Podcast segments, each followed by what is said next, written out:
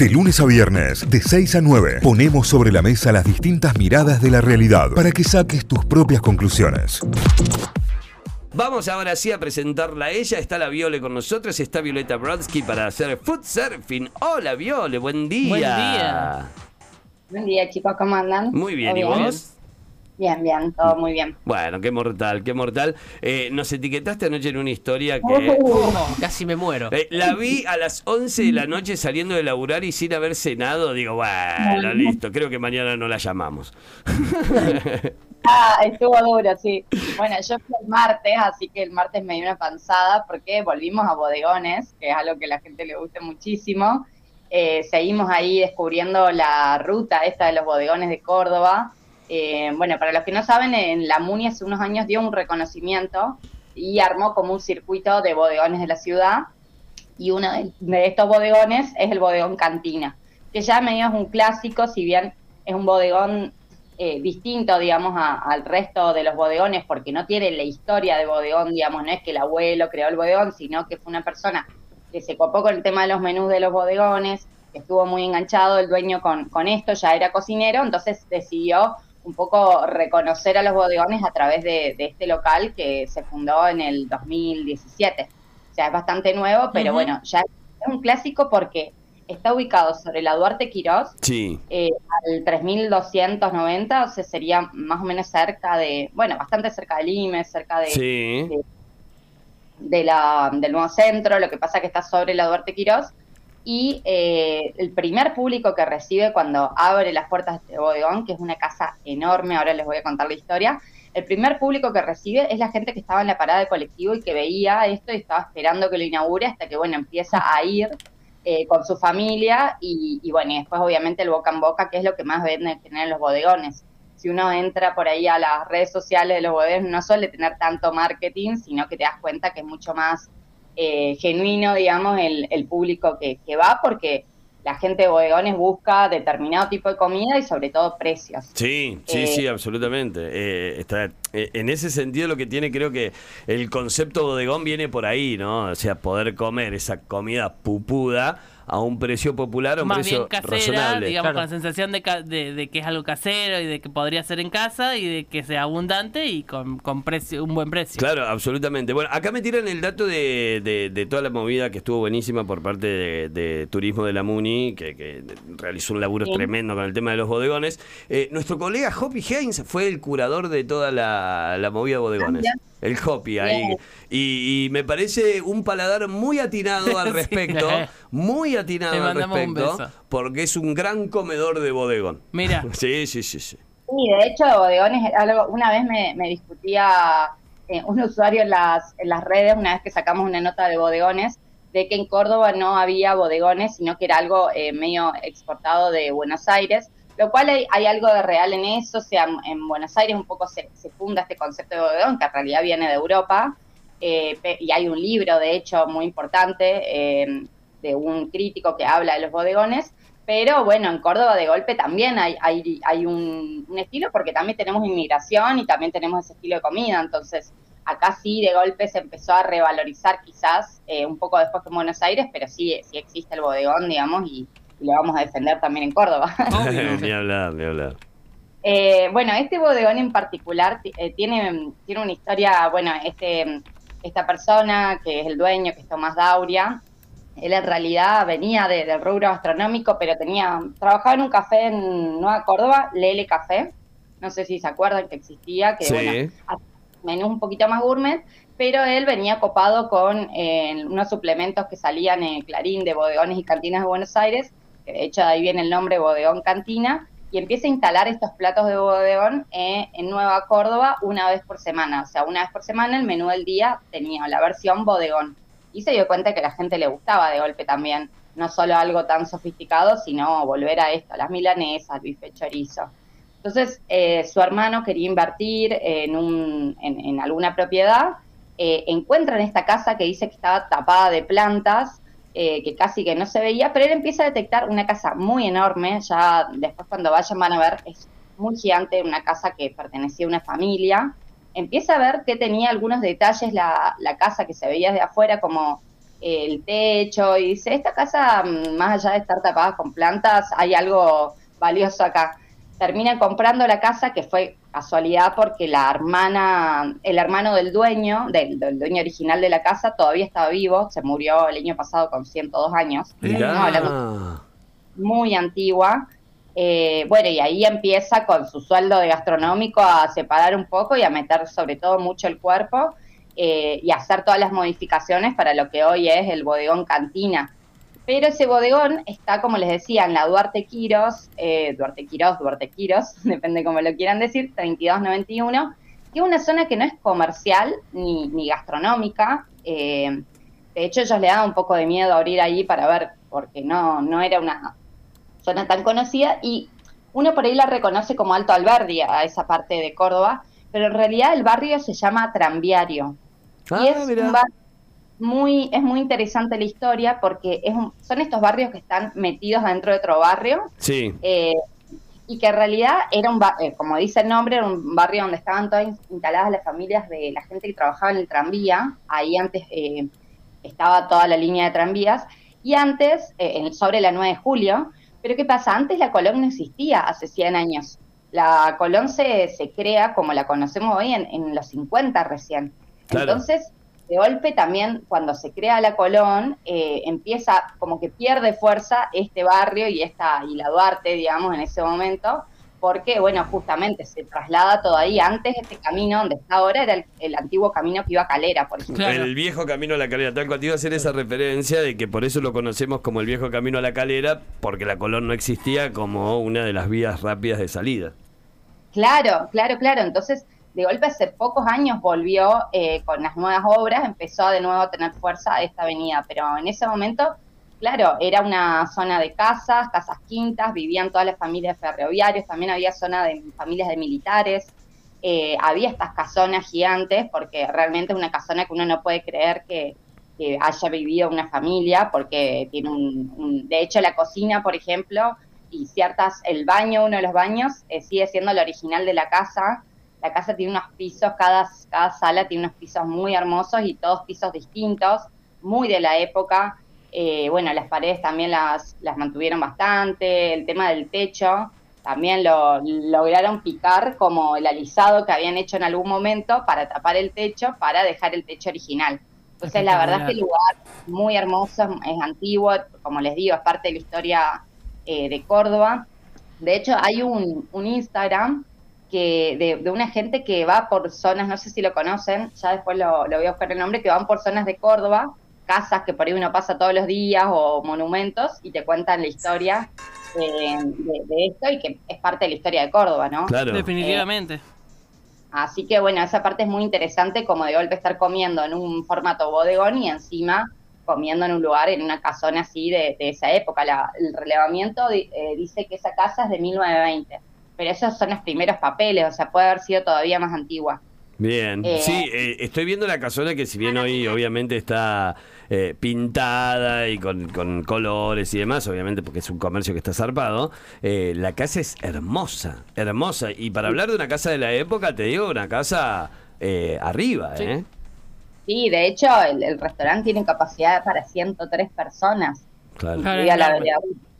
Es enorme. También es difícil no sostener para ellos eh, toda esta estructura, eh, porque bueno, piensen que ellos abrieron el 2000, o sea, empezaron a, compraron la casa en 2015, 2017 abren las puertas después de dos años de, de elaborar también esa casa, ¿no? De hacer ciertas modificaciones, también adaptando a lo que va a ser, lo que iba a ser un restaurante, pues esa casa incluso en un momento se pensó antiguamente como un corralón, por eso tiene un patio, tiene, tiene estas cositas, ¿no? De, de, de- de- de una casa antigua, pero eh, ellos abren y a los dos años la agarra la pandemia, así que también fueron años donde, dos años donde tuvieron cerrado, porque de golpe en la pandemia tuvieron que hacer lomitos y pizza, ¿no? Porque la comida de bodegón, que es el bife chorizo, las papas, no salen en un delivery, así que bueno, hace un tiempo ya volvieron y, y bueno, están abiertos de martes a domingos eh, a la noche.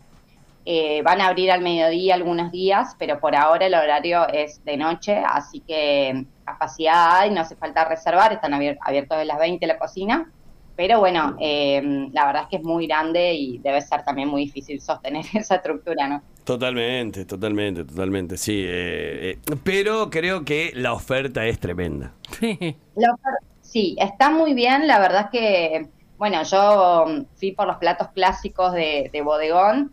Eh, la verdad me sorprendió muchísimo. Me pareció muy buena la comida. Eh, por ejemplo, ellos tienen de, entra- de entradas, como les digo, los platos típicos de bodegón, rabas, proboletas, las empanadas fritas que están muy bien con la salsita picante.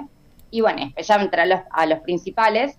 Los principales son abundantes, en eso sí ellos mantienen esta impronta de bodegón. Eh, de hecho, los precios a mí me sorprendieron.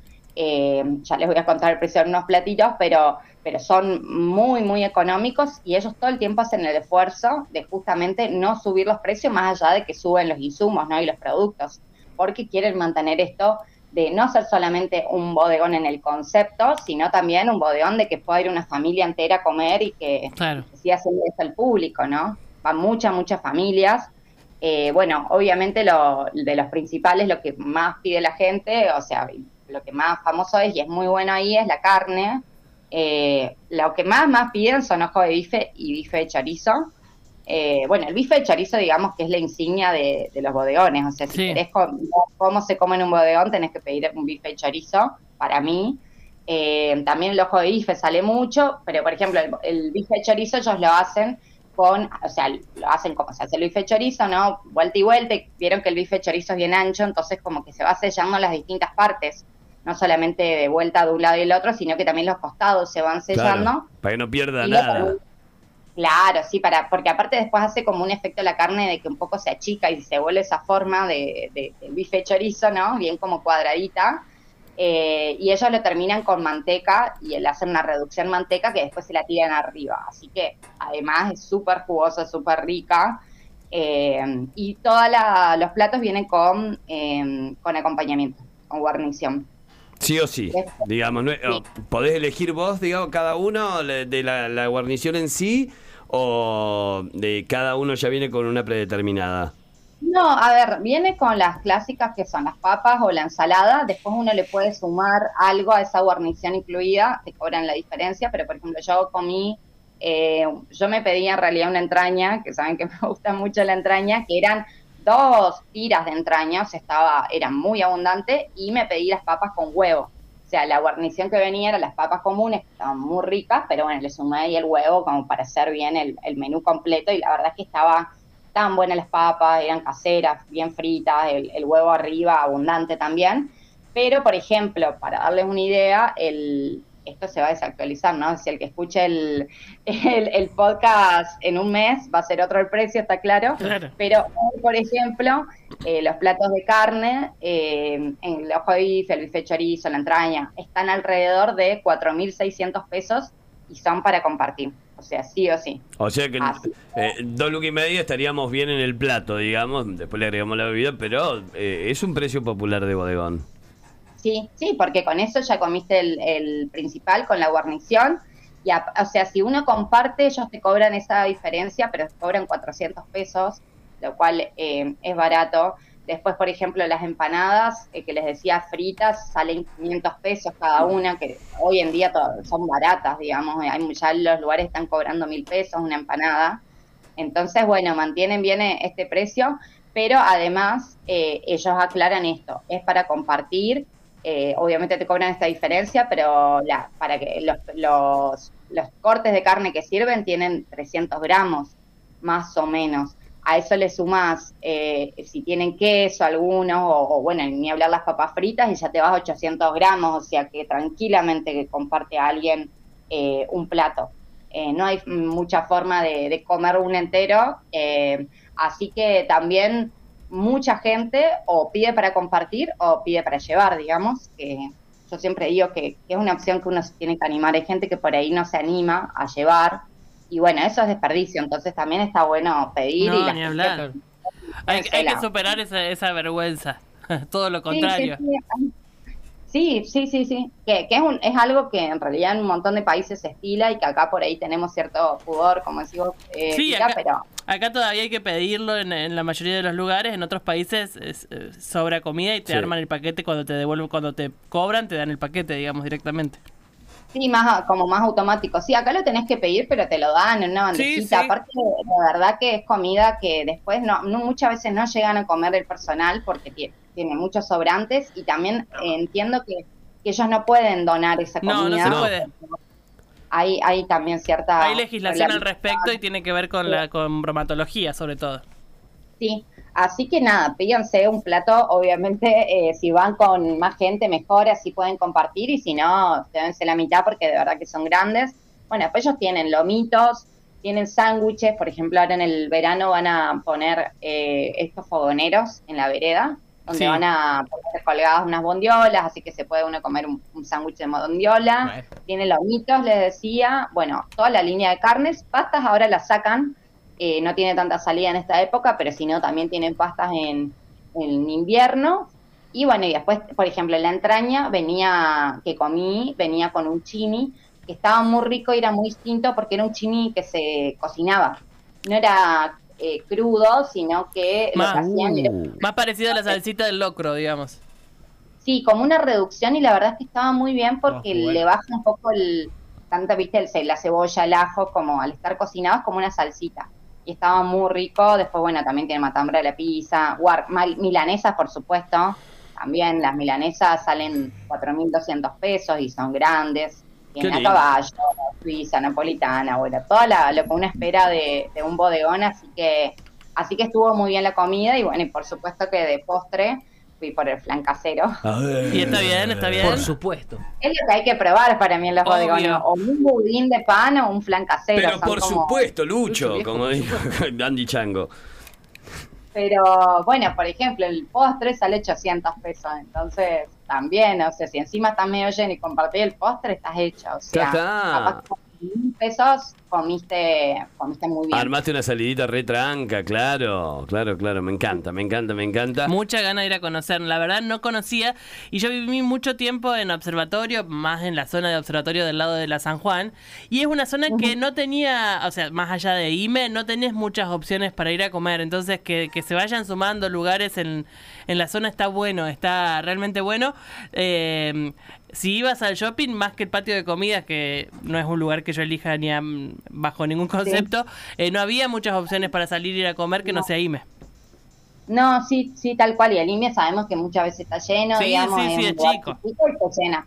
Eh, y, y sí, la verdad es que está bueno y sobre todo porque está buena más allá del lugar que es muy lindo verlo, como les digo, o sea, es muy son muy hermosos desde los pisos, las paredes, cómo lo decoró él, él es bastante coleccionista de antigüedades, entonces consiguió, estas, eh, estas cartelerías tipo de, de marcas de Coca-Cola antiguo y Viejas estas cosas, publicidades, claro, los corpóreos, sí. pero las consiguió originales. Oh. Entonces, la verdad es que es muy lindo el lugar, cómo, cómo lo armó bien al estilo bodegón, pero bueno, además la comida está muy bien. Excelente. O sea, sí. Excelente, me encanta. Gran, gran recomendado que nos ha traído la Viole en el día de hoy en Food Surfing. Recuerden, arroba food-surfing para encontrarse con la Viole a través de las redes sociales, foodsurfing.com.ar para leer esta recomendación y todas las que tiene, porque hay muchísima en esa bitácora de recomendados que nos encanta. Además, en arroba notifyok vas a encontrar también este contenido y si no, en Spotify. Te perdiste la columna, la agarraste empezada, querés saber un poco más, te metes en Notify Diario, buscas Food Surfing y ahí vas a tener toda la data de esto y muchísimo, muchísimo más. Viole, gracias, la verdad, eh, me generaste una necesidad que Sí, no sí. sabía que tenía. No sabíamos. Me desbloqueaste un nuevo bodegón que no sé si no te voy hoy, mira, eh. No sé si no te voy Bueno. hoy. Ojo. A la noche, a la noche porque a mediodía cierran. Listo, Está no, cerrado. no, a la noche lo, lo pensaba para Pero esta claro. noche. Hay claro. muchos mensajes de los oyentes diciendo que es riquísimo y hay uno que dice, mis viejos viven a la vuelta. ¿Qué ¿Quién puede? los oyentes? Acá ¿Quién pudiera? ¿Qué saben los oyentes? Acá la que sabe es la Viole. Es ricazo, dice el oyente vecino del bodegón. Gracias, Viole. Gracias a ustedes, chicos. Beso, beso. Buena semana, buen fin de adiós. Notify, las distintas miradas de la actualidad para que saques tus propias conclusiones. De 6 a 9, Notify, plataforma de noticias.